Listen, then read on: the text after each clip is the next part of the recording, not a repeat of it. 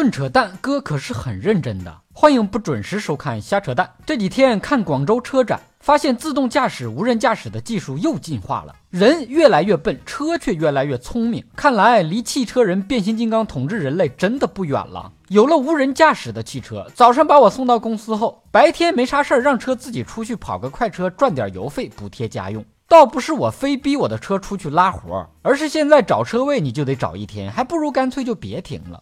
等晚上下班了，自动驾驶到公司门口接我。回家的路上不用开车，真的很开心。看着车子慢慢的自己开进五环，不由自主的在车上就哼起了小曲儿。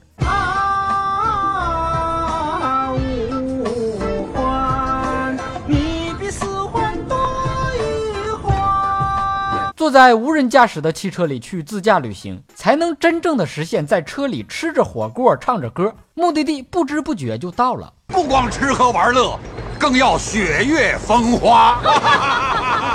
在无人驾驶的车里车震，不用停车做爱风林晚，边开车边做，既不耽误人工智能开车，也不耽误老司机开车，一举两得。除非不举。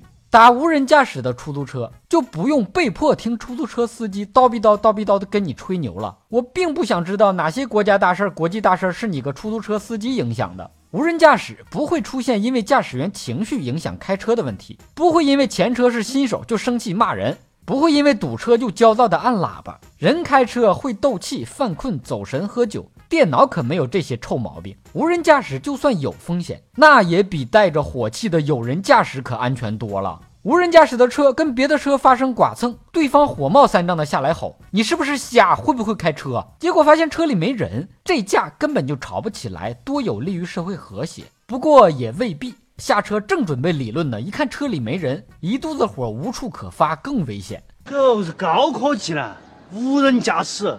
以上部分内容纯属瞎扯淡，好看的小哥哥小姐姐们，别忘了转发、评论、飞弹幕、双击关注、点个赞。但有风中凌乱的猪头留言评论说，马上就要开家长会了，来压压惊。我跟你讲，孩子学习不好，家长是有责任的，毕竟智商是遗传的，所以回去打孩子的时候轻一点。你想听哥扯什么话题，可以给我留言评论。本节目由喜马拉雅 FM 独家播出，订阅专辑《哥陪你开车》，更多搞笑内容尽在微信公号“小东瞎扯淡”。